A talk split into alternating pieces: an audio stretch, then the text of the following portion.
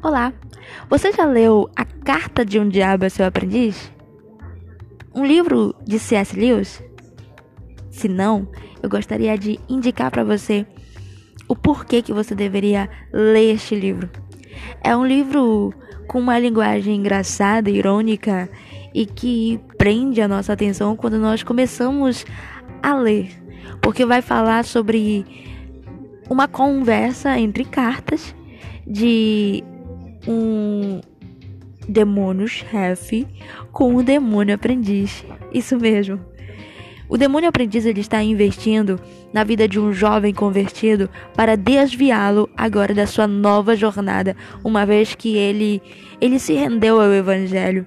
Mas as investidas malignas, elas serão serão instruídas para que o demônio em exercício faça de tudo para que este jovem não venha ter uma fé madura, uma fé firmada, uma fé saudável, biblicamente conforme a vontade de Cristo Jesus. Então o demônio chefe ele vai escrever cartas orientando o demônio aprendiz a como investir boas tentações, como praticar a ação de desviar o jovem convertido com sutileza, porém com artimanhas sagaz, para que então o jovem convertido desista ou se torne um crente desviado dentro da igreja. São essas ações que o demônio chefe vai escrever para o demônio aprendiz operar na vida deste novo convertido, o qual é chamado nas cartas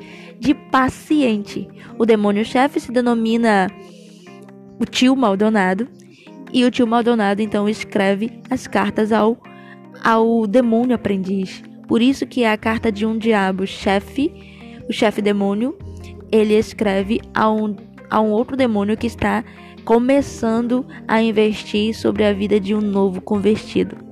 Então a, o livro ele vai, ele vai relatar sobre essas investidas satânicas e como que que a visão do demônio chefe ela revela ela revela os passos saudáveis para que um crente ele se firme, porque à medida que ele escreve como investir, ele vai também fazendo críticas sobre aqueles que têm permanecido no caminho do Senhor, aqueles que têm resistido às investidas, às tentações e têm continuado firme. Então é um livro que revela como o diabo pensa para investir na vida daqueles que não vão suportar as investidas e revela também como que eles já são experientes com aqueles que têm permanecido, com aqueles que têm vencido as tentações. Então é uma é uma carta que vai mostrar muitas dessas conversas e que a gente vai se surpreender e vai ficar pensando: "Uau, nossa, isso aqui acontece mesmo"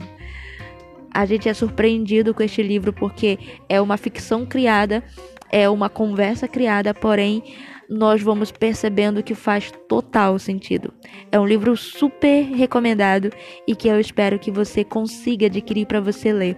Isso aqui não é nenhum comercial é, combinado com o autor ou com alguma editora. Simplesmente eu quero compartilhar com vocês o quanto que eu acho necessário você, jovem cristão, adquirir esse livro para conhecer sobre essas ações malignas, sutilezas do maligno.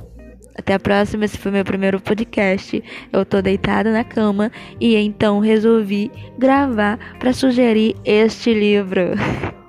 Até a próxima.